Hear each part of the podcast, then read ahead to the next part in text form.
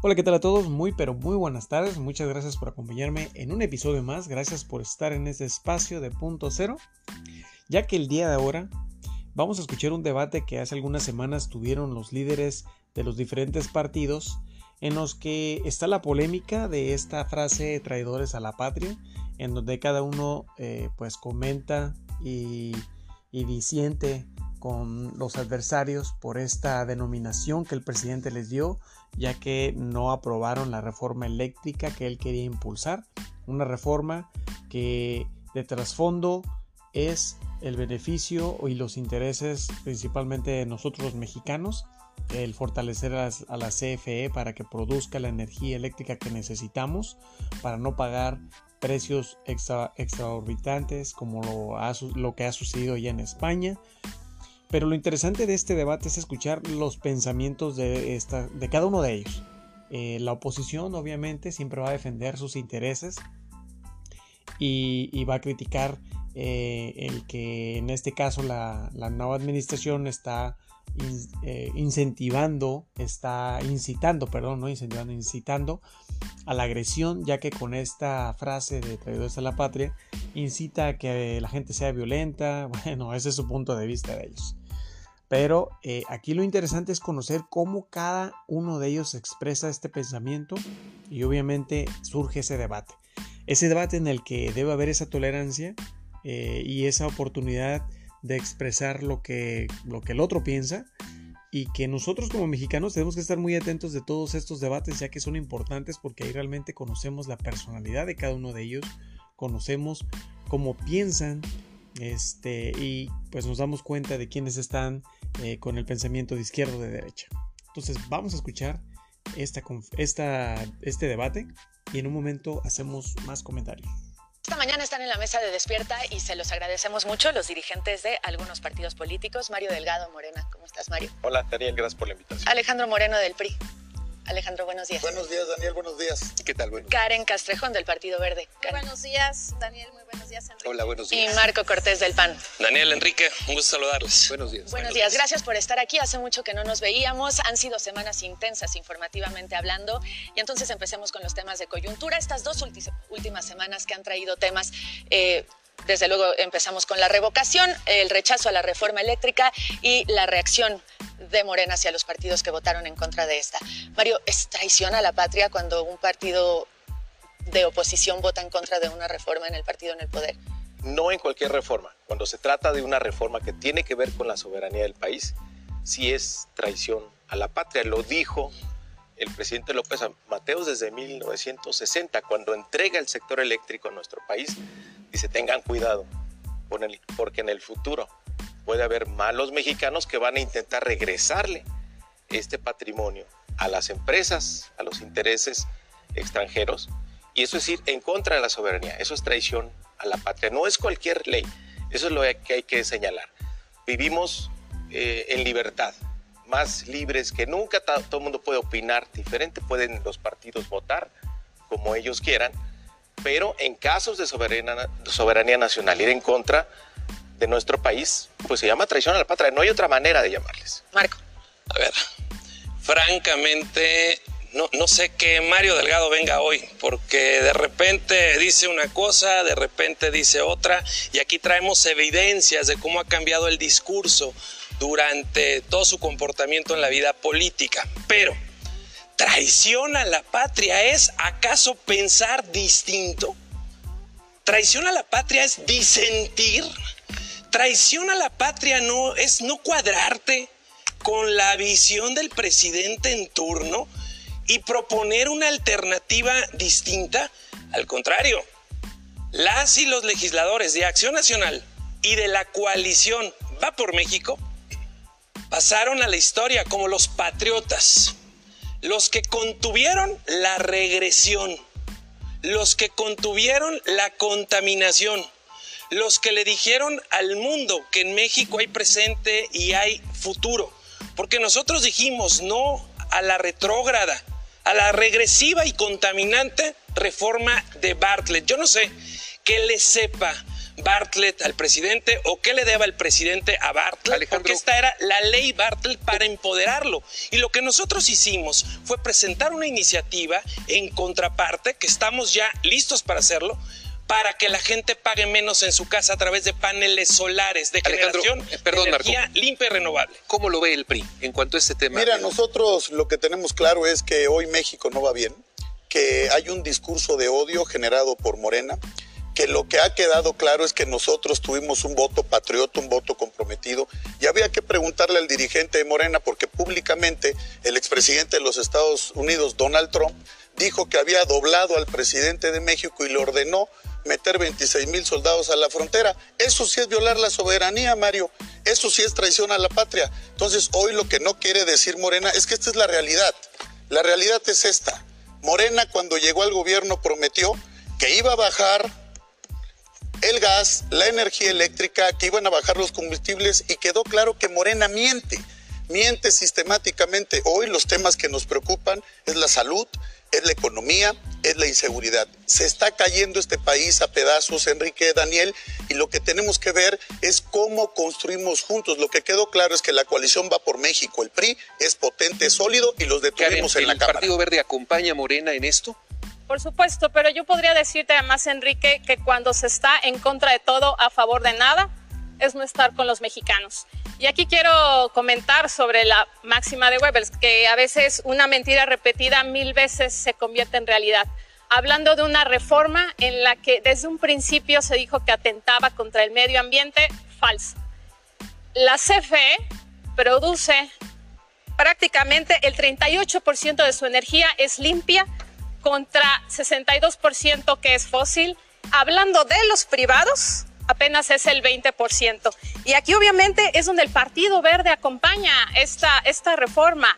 Es en donde nosotros estamos convencidos de que era necesaria una transición energética donde se pasara de las energías contaminantes a las energías limpias. ¿Cuál era el problema de tenerlo en la Constitución?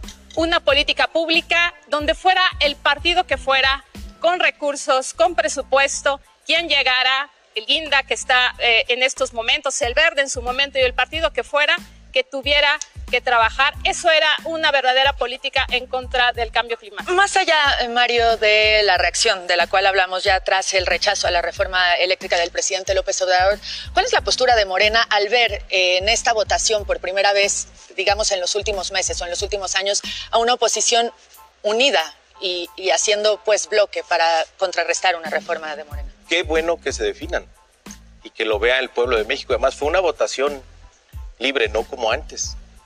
Antes había maletas de por medio para cambiar la voluntad de los legisladores. Ahora se vota libremente. Ahora insistimos, cuando son asuntos de soberanía, no acompañar a México es traicionar a la patria. Esta es la cita que yo les decía, a ver si la ven. López Mateos en 1960, cuando entrega el sector eléctrico a nuestro país.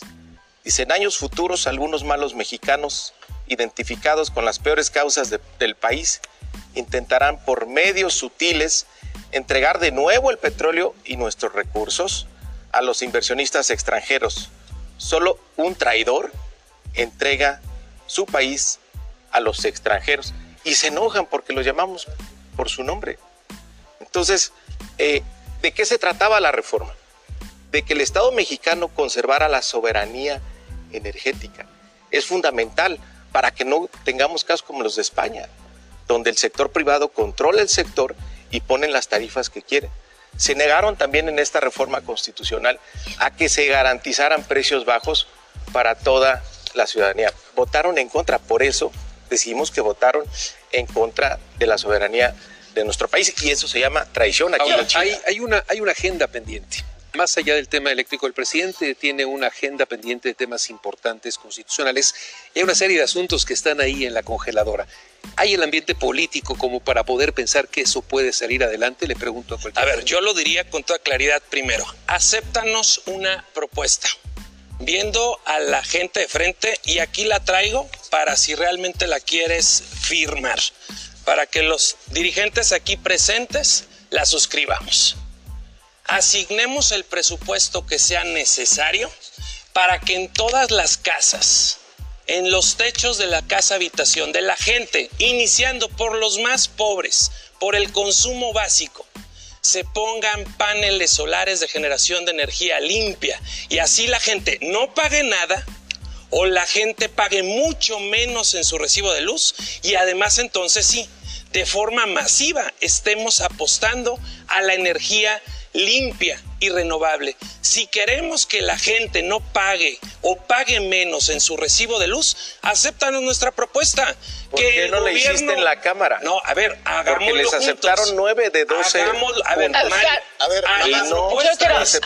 Hagámoslo. No te deja Iberdrola. Ya lo consultaste Ma- con Karen, Iberdrola. adelante. Gracias, Te van a regañar. A ver, Daniel, no, Mario, no, Mario. No, a ti te va a regañar No. el presidente. A ver, Marco, Mario, delante del para pueblo llevar orden, que pasa a que- asignar los favor. recursos No, necesarios para Enrique. que en todas las casas habitación En la televisión es muy difícil. solares. En la televisión es muy difícil Karen. escuchar tantas voces Muchas al mismo gracias, tiempo. gracias. Permítame, Marco. Creo que se tuvieron las herramientas legislativas en su momento para poder reservarse todo un dictamen y que pasara lo Bueno. que la oposición considerara bueno. Ahí venía el tema de las tarifas, A ver, dígame- venía de los costos bajos y es por supuesto ahí donde se le pega a lo que más le duele a las mexicanas y los mexicanos Yo, en qui- el bolsillo. yo quisiera hablar de lo que viene, eh, eh, y es una pregunta, Alejandro, para usted. Eh, después de lo sucedido ese domingo en el Congreso, ¿hay un antes y un después para la oposición? Claro, y es muy importante porque quedó claro que Morena no tiene los votos en la Cámara. El pueblo de México en el 2021 nos dio un mandato de tener a Morena. Están destruyendo este país. Este discurso que trae Mario, que le hicieron, que le escribieron, es un discurso retórico, es pura demagogia. Esto no le interesa al pueblo de México, es mentira, es falso. Hoy les voy a entregar ahorita el dictamen de la Cámara de Diputados, donde dijeron, como bien decía Karen, que una metida repetida mil veces luego se puede hacer verdad. Dijeron que habían aceptado las propuestas de la oposición. Falso, no aceptaron ninguna, ninguna propuesta. Están en el pasado, están viendo hacia atrás. Lo que no, quiere Morena, y yo sí lo quiero decir, es que esta es la realidad de Morena. Fíjense, al señor presidente de Morena le entregaron un partido después de la elección del 18 con 30 millones de votos. Después, en el 21, en la elección federal, tuvo 16 millones de votos. Por cierto, la coalición en conjunto sacó más votos que eh, Morena. Y en el 2022, en la revocación, sacaron 15 millones. En un gobierno priista, al presidente del PRI ya lo hubieran quitado del partido. Son, digamos, Mario ya no debería estar ahí. Son, digamos, ineficaces y no son, construyen digamos, a las cifras este eh, que Estas son las arroja cifras del el resultado Electoral. de la revocación. Una breve eh, conclusión después de la revocación que se dio hace un par de semanas. Karen. Por supuesto, aquí los que perdieron fueron los mexicanos y yo creo que es a los que nos debemos dirigir. Decirles al menos que como Partido Verde estaremos y seguiremos impulsando, por supuesto, los temas importantes, en los temas económicos, que insisto, eran dos partes fundamentales de esta iniciativa. El tema de los bajos costos, donde no se logró en la pasada reforma, y los temas, obviamente, en los temas ambientales, que tampoco se han logrado reducir esas emisiones y que el día de hoy se buscaba que se elevara a rango constitucional y que pudiera haber una política pública realmente que ayudara. Una reflexión después de la revocación. Bueno, primero, Daniel, les dejo aquí la propuesta para que en todas las casas habitación, iniciando por los más pobres, haya paneles solares para la generación de energía limpia, para que la gente no pague nada o pague mucho menos en su recibo de luz. La revocación fue circo, morena y teatro. Nunca se había visto tal espectáculo donde el revocado es el promovente, en donde el, partido en el gobierno dice, no, yo no pagué los montones de espectaculares y bardas. Fue la gente la que los pagó, fue la gente la que se organizó. Tampoco pagué las brigadas, no usé los programas sociales, solo que ahí están los testimonios, al menos, de dos mujeres que perdieron la vida en la revocación de mandato en Chiapas, que con lágrimas en los ojos, una hija de ellos, ahí están los videos, dijo, a mi mamá la amenazaron que si no iba a votar le quitaban los programas sociales y por eso perdió la vida. Y lo mismo dijo el esposo de otra señora que perdió la vida. Nos amenazaron de que si no se iba a votar nos quitaban los programas. No lo digo yo, ahí están los testimonios de las familias que hoy se duelen por ese acarreo masivo de todas las clientelas Mario, de los programas. revocación. Bueno, revocación fue eh, histórico para nuestro país. Se inauguró la democracia participativa. Esto es que un presidente no tiene asegurado quedarse en el poder si no cumple, si falla, sino que el pueblo en todo momento tiene la posibilidad de revocarle el mandato. Es una pena que estos partidos no hayan, hayan hecho el vacío, porque es algo que fortalece a nuestra democracia, pero a ellos no les gusta la democracia. Y a pesar de que hubo un tercio de las casillas, el presidente Andrés Manuel López Obrador sacó 15 millones de votos. Imagínense si hubiéramos tenido casillas completas, seguramente hubieran sido más de los 30 millones de votos. De aquí en adelante, todos los presidentes tendrán que mandar obedeciendo, porque ese es el sueño de la cuarta transformación, que el pueblo mande. Quiero responder nada más al dirigente del PRI que dice que nos ha ido muy mal. Pues te voy a repasar los datos del 2021. Te ganamos ocho gobernaturas, 8-0 te dejamos. Y te adelanto que este año te vamos a ganar Hidalgo, Oaxaca y el año que entra Coahuila y el Estado de México. Te vamos a dejar en cero gobernaturas. Vas a pasar a la historia como el presidente del PRI más perdedor. Y ganamos también la mayoría en la Cámara de Diputados en el 2021. La mayoría calificada se construye, es con acuerdos que esta vez pues los intereses a los que obedecen no los dejaron construir en favor de México. Falta poco menos de la mitad de la administración del presidente López Obrador y la gente quiere saber de los temas que realmente le importan, más allá de los pleitos entre los partidos políticos y de los dimes y diretes que se dan frecuentemente entre ustedes. Hablemos, por ejemplo, de seguridad, del tema de las mujeres, del cual hemos estado hablando eh, en los últimos días, en las últimas semanas, lamentablemente, pero también en los últimos meses y en los últimos años. Un problema, dicho sea de paso, que le afecta a todos los estados, no importa quién esté al frente de estos. Marco. Aquí están las cifras, son dolorosísimas. Las desapariciones se aceleran. Si tú comparas el periodo de 2016 al 2018 frente al 2019 al 2021, 30% más de mujeres desaparecidas. Estos son datos duros del Secretariado de Seguridad Pública. Si tú comparas los feminicidios de agosto del 15 a noviembre del 18 versus diciembre del 18 y marzo del 22 hay un 36% más de feminicidios. Y este gobierno es insensible para con la mujer. Les quitaron las estancias infantiles, les quitaron las escuelas de tiempo completo, quitaron los fondos para las mujeres violentadas, los refugios, quitaron apoyos que eran para que la mujer llevara a sus hijos a la escuela y además se hicieran chequeos médicos con una frecuencia como es el programa de oportunidades. Han venido desdeñando, lastimando a la mujer. Este gobierno de López Obrador es un gobierno misógino. Alejandro, eh, quiero juntarte dos cosas. Tu reacción al tema de la revocación y sobre este tema de seguridad. Mira, yo te diría, el tema de la revocación quedó claro, ya sacamos los números. Al final del camino, hoy, lo que no le gusta a Mario, y se lo hemos dicho, es que no hay que distraernos. Bien señalaron en esta mesa el tema de mujeres. Hoy tenemos más de 3.000 feminicidios.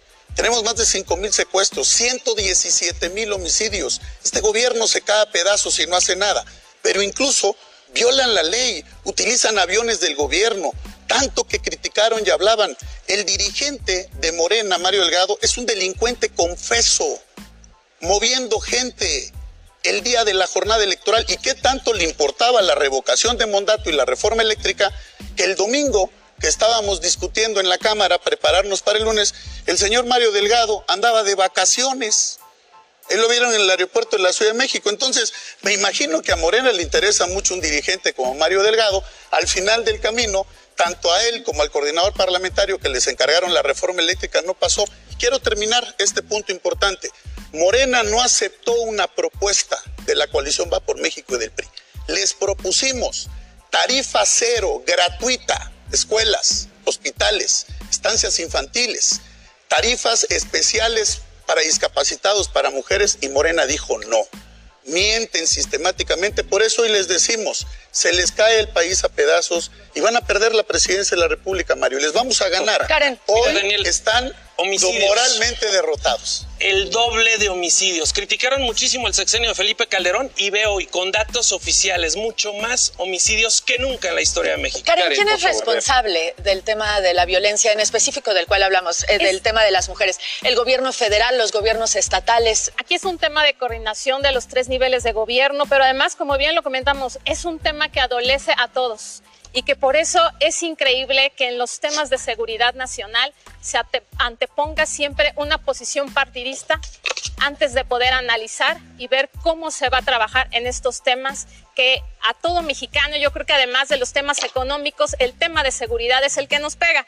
Y eh, con todo respeto para mis compañeros aquí presidentes, pero el tema de los altos eh, homicidios y de los crímenes no es de este gobierno, vienen de gobiernos anteriores, es un, es un cifras que han venido al alza y que por supuesto yo creo que este es un momento, este es un momento en el que debe de haber un pacto, al contrario, de civilidad, de, de cordialidad y de buscar entre todos, permíteme, permíteme Marco, buscar entre todos más bien una ruta, un trabajo, en lugar de decir a todo que no y buscar que tanto la oposición como los gobiernos, el gobierno aliado, y que aclaro, hoy en su momento no iniciamos nosotros este gobierno eh, como aliados, sin embargo, viendo lo que al país necesita, viendo lo que los mexicanos piden, es por eso que como partido estamos convencidos y que vamos con la ruta del presidente de la República tan importante para atender algo muy necesario a la clase que al final es la más,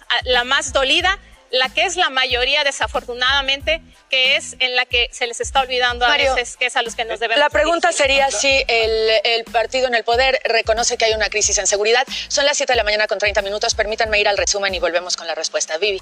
Muchas gracias, Vivi. La pregunta se quedó en la mesa, Mario. ¿El partido en el poder reconoce que hay una crisis de seguridad enfocada sobre todo en este momento al tema de las mujeres? Bueno, no, no hay una crisis eh, como tal. Tienes un gobierno que está atendiendo este asunto. Es una de las peores herencias. Hay que reconocer que es un asunto muy doloroso y no hay que repartir culpas. Yo creo que es un asunto que le tienen que entrar los gobiernos estatales y el gobierno federal. Yo tengo eh, las cifras de la Secretaría de Seguridad Pública. Este es el último eh, reporte al último día de, marzo y eh, es un asunto terrible que tiene que ver con esta cultura machista que no respeta la vida de las mujeres. La impunidad también es lo más grave, lo más eh, doloroso, y es un asunto que, que, se sigue atendiendo. Como todo el tema de seguridad pública, el presidente López Obrador hizo una propuesta diferente a lo que habíamos tenido en los últimos eh, gobiernos, que fue la creación de la Guardia Nacional. Creo que a tres años de distancia debemos reconocer que la Guardia es querida, es reconocida en todo el país. Hay que seguir fortaleciendo eh, la Guardia Nacional y sobre todo seguir trabajando en las causas que generan ¿Pero qué guardia, Mario? ¿La, ¿La, militar o la yo, civil? Yo no te interrumpí. Eh, pero acuérdate cuando dijiste, Mario, sí, yo no te interrumpí. que no a la militarización, recordarás. Esa era una iniciativa eh, diferente. Bueno, espero que, lo que, la querían iniciativa ustedes, que presente el presidente en breve no tenga que ver con militarizar la Guardia Nacional, que el acuerdo que tuvimos es que tenía que ser civil, porque lo, único que, han hecho es desmantelar las policías federal, ustedes, estatal y quitarle todos los recursos a las policías municipales. Lo que querían ustedes era que el ejército hiciera labores de seguridad, lo cual generaba violaciones a los derechos humanos. Lo que propuso el presidente López Obrador es que el Mario, interrumpió. Mario, policía civil, lo que, lo que, compromiso lo, la Guardia Nacional, civil. la Guardia Nacional, Perdón, Mario, termina, ustedes termina mismos la idea, eh, la aprobaron. Fue una iniciativa porque se de consenso muy a que sería necesaria. civil. Ahí está, la, ahí está cuando, la Guardia Nacional. Cuando se comprometieron o sea, a eso, que, déjame, lo aprobamos déjame hablar. y fue lo primero que incumplieron. Vamos a ¿okay? acabar las ideas porque en la televisión es muy difícil escuchar sí, tantas voces al mismo tiempo. Creo que está en Iberdrola. A ver, este, la Guardia Nacional es ahora reconocida. Todos los gobiernos estatales y municipales quieren la presencia de la Guardia. Hay una estrategia diferente y lo que me interrumpió. Lo más importante es ir a las causas, es seguir apoyando a los jóvenes, es seguir apoyando al campo, porque esta espiral de violencia que nos dejó el PAN y que nos dejó el PRI, pues ha tenido consecuencias Alejandro, muy graves eh, para nuestro hay país. ¿Y que se? Para poder, Marco, dame un segundito, ¿hay, hay ambiente para poder negociar la agenda pendiente, la agenda del presidente, la agenda de ustedes, ¿se puede en este ambiente político? Mira, primero ya le quedó claro a Morena que si no construye acuerdos y consensos, sus reformas no pasan. Aún quieran decir que tienen buenos resultados, Morena se derrumba. Yo los escucho, les encanta hablar del pasado, no tienen resultados. Mira, no lo digo yo, un gran militante de Morena, John Ackerman, dice que Mario perdió 50 curules en la Cámara y hubieran podido pasar su reforma. Esa es la gran ventaja que tenemos nosotros. Hoy no tienen la mayoría calificada para estar modificando la Constitución. Nosotros vemos hacia adelante. Nosotros hablamos del México del presente y del futuro. Lo que sí tiene Morena es que no tienen los votos y de una vez le decimos, no van a debilitar al INE ni van a desaparecer el INE y su reforma electoral como la presentaron no va a pasar. De una vez para que lo sepan en la Cámara. Por eso, pero lo han dicho sistemáticamente en los medios. Ha hablado el de presidente habla todos los días de desaparecer al INE. Y la Guardia Nacional es un tema de militarizar. Yo te diría, qué buen resultado ha dado la Estrategia Nacional de Seguridad, que prácticamente tenemos el doble de homicidios, más secuestros, más feminicidios, un gobierno que no habla de las mujeres. Vean lo que está ocurriendo en el estado de Nuevo León, lo que ocurrió con la joven Devani, que levantamos muchísimo, y tenemos un gobierno insensible que no atiende los programas de las ¿Qué mujeres y que no es responsabilidad de ellos.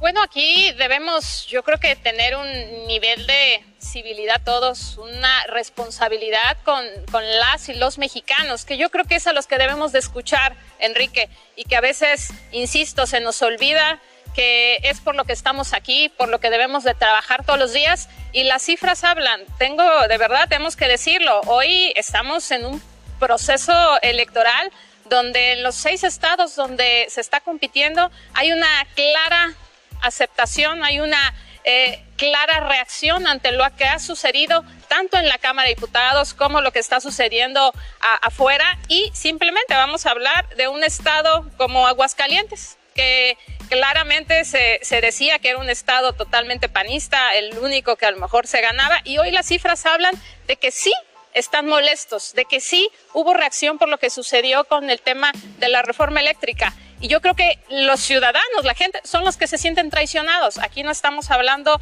de, de, de pelearnos entre partidos políticos, pero evidentemente sí hay reacciones, sí hay, sí hay molestias. Y es donde debemos de trabajar, yo creo que en esos consensos, en lo que Digamos, comentaban, y de poner en la mesa una propuesta importante con el apoyo de todos los partidos tenemos, políticos. Tenemos, digamos, dos cortes de caja próximos. Eh, la reforma electoral de la cual ya se hablaba, la reforma de la Guardia Nacional de la cual ya se hablaba también, y las elecciones eh, del próximo verano.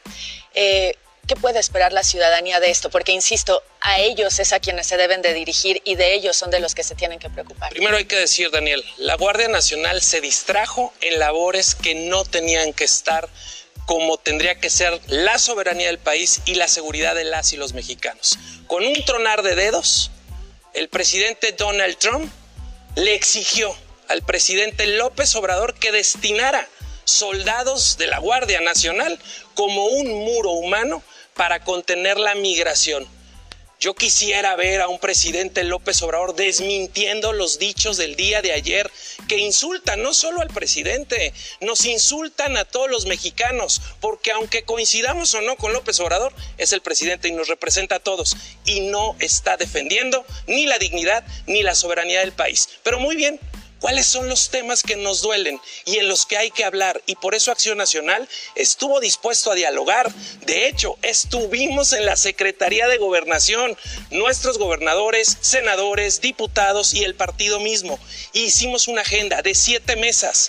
Mesas que nunca quisieron instalar porque no quisieron dialogar. ¿Y de qué temas queríamos hablar? Del alza de los precios. Ve cómo ha subido el huevo, el, el, el, chile, el jitomate, la tortilla, el pollo. Son incrementos muy importantes. Estamos enfrentando la peor inflación en los últimos 21 años. A la gente le alcanza para menos. Estamos enfrentando una situación de inseguridad como nunca. Y el discurso de la austeridad pues se cae a pedazos de los 200 pesitos y dos zapatitos cuando ves la casonona en Houston con la albercota que ni tiene Obama y que no han podido aclarar cómo es que el, el hijo del presidente se hace de esa casa siendo Mario, que es Mario, ¿cómo lo vemos? A ver, dicen que nos está yendo mal.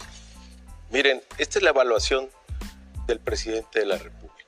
Si la gente está muy despierta y ya no se cree las mentiras del PAN, del PRI, eh, subió su aprobación después del 17 de abril, de la traición a la Pero no patria nos que hicieron estos partidos. Y dice el PRI que nos está yendo mal, pues que nos siga yendo mal. Ya estamos en 55%. Y aquí se los digo, les vamos a ganar las seis gobernantes. Alejandro, seis, de seis Alejandro, el próximo junio. Dicho, que son porque, verdades. porque la gente sabe que la forma de cobrarles la traición que hicieron el domingo anterior es en las urnas, porque vivimos en democracia, es por la vía pacífica y es en las urnas donde la gente pues va a recordar que estos partidos están en contra de México, que prefirieron beneficiar a las empresas extranjeras a la soberanía energética nuestra. Alejandro Moreno, ¿qué sigue? Mira, nosotros trabajar, lo que estamos viendo que hemos señalado es que el país no va bien, la economía, la inflación como nunca por los cielos, derrumbándose el sistema de salud, no tiene ningún programa de inversión, ningún programa de infraestructura y lo que sí me llama mucho la atención porque la coalición es potente, sólida, vamos hacia adelante, vamos a presentar propuestas con los ciudadanos. ¿Qué es lo que quieren, Daniel, en esta eh, nueva etapa que estamos impulsando para recomponer el camino del país? Es que vele la cara a Mario Delgado, está moralmente derrotado, así como en la Cámara así como en la Cámara, porque no les dan los votos. 8-0, Están perdiendo, están perdiendo. Ese es el pasado. Yo nada más quiero terminar, nada más quiero terminar para darle la palabra a Karen.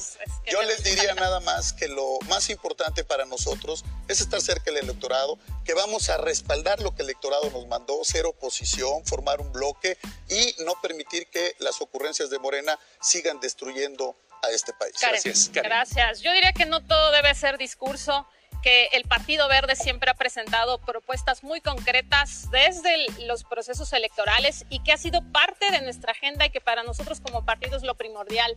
Hoy en la Cámara de Diputados, en, en el Senado, hemos buscado que esas propuestas que en su momento nos comprometimos se hicieran una realidad. Estamos impulsando en los temas económicos, que además, permita eh, decirte, Daniel, Enrique, que, que el Partido Verde, eh, cuando sucedió el tema de la pandemia y iniciamos, fuimos de los primeros que convocamos para que se hiciera esa reactivación económica. Hoy es parte de nuestra agenda los temas de salud, los temas de educación y por supuesto el tema ambiental, que aunque se lo quieran adjudicar otros partidos políticos, gracias al Partido Verde el 70% de la legislatura ambiental de las instituciones que hay en esa materia han sido a propuesta de nuestros legisladores de nuestro partido y que seguiremos trabajando en esa ruta porque nuestro compromiso, insisto, es con las mexicanos, con, los, con las mexicanas, con las mujeres y no solo los que votaron por nosotros, sino obviamente por todos los que en su momento tenemos que velar. Gracias, por haber estado con nosotros. Pronto Daniel, si me permites, les traje un regalito a los dirigentes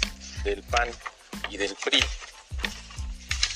para llévate por cierto la iniciativa pues para que, la gente no, se les pague les mucho no son los colores energía limpia energía limpia la patria la gente la no patria no se vende les agradecemos la mucho gracias Enrique gracias gracias les agradecemos mucho haber estado con nosotros vamos a hacer una pausa volvemos pausa y volvemos Y por eso les digo que es muy interesante escuchar estos debates. Es bueno ver y conocer, eh, porque ahí sacan la. Se quitan las máscaras de estos partidos y es este. Es, importante, es importante que conozcamos a estos personajes que son ya eh, personas que tienen muchos años en esos partidos. Y fíjense, quiero comentarles porque lo que comenta Marco Cortés de que proponen que en todas las casas, empezando con los pobres, haya paneles solares. Eh, pues yo no sé qué tan informado esté, pero para poder tener los paneles solares, los paneles solares salen carísimos. Instalarlos es caro. Eh, tiene un tiempo de vida que necesitan estarlos cambiando y esos son caros. La tecnología no la tiene México para poderlos eh, proveer y estárselos dando a, pues a todas las personas de manera gratuita, porque quiero pensar que Marco Cortés está haciendo esa propuesta porque el gobierno, si es que estuviera el PAN, se lo va a proveer a toda la gente de manera gratuita eh, para garantizar. Ahora otra cosa eh, que afecta un poco el uso de los paneles solares es de que no toda la república va a funcionar. ¿Por qué? Porque si te vas al sur tenemos climas eh, más tropicales, hay más este, poca luz solar y los paneles solares pues tienen que captar toda esta energía solar que pues está dándose durante el día. Entonces, eh, reitero, es, es, interesante y es bueno conocer este tipo de eh, líderes porque demuestran realmente quiénes son. Y en estas mesas de debates, pues desafortunadamente lo único malo es que cuando se sale de control todo el mundo quiere hablar. Y lo bueno es que los conductores de de del programa matutino, pues los controlan un poco. Pero podemos darnos cuenta que nunca puede haber un entendimiento, no hay un, un espacio en el que cada quien está dando su punto de vista porque el otro lo interrumpe. Yo creo que debe haber espacios en los que tengan derecho a hablar cada uno de ellos. Pero bueno, esto les quería compartir, esto es lo que quería que supieran porque eh, todo esto es muy importante, es interesante y estos líderes pues ya demostraron desde hace mucho quiénes son. Y lo que decía este Lalito Moreno de, acerca de los programas sociales y de las estancias infantiles y todos estos programas que en su momento se demostró y se comprobó que pues son o fueron más bien programas que estaban eh, utilizando estos personajes para robar dinero. Entonces es un tema muy complejo, muy difícil. El tema de la seguridad nos, nos atañe a todos, nos consterna, nos preocupa. Y sí, es un trabajo que tiene que trabajar el que hacer, perdón, el federal junto con los estatales, porque los gobiernos estatales forman parte de esa estrategia de seguridad. Un solo personaje, una sola persona, el presidente solo no puede eh, solucionar nada de eso si no es en conjunto con los demás gobernadores. Pero bueno, son puntos muy importantes, temas que se tienen que tocar, que se tienen que platicar y espero que todo esto haya sido pues información importante y que les haya agradado ese debate, ese debate pequeño que hubo eh, en esta mesa. Y que bueno, espero que nos escuchemos en el próximo episodio. Cuídense mucho y hasta la próxima.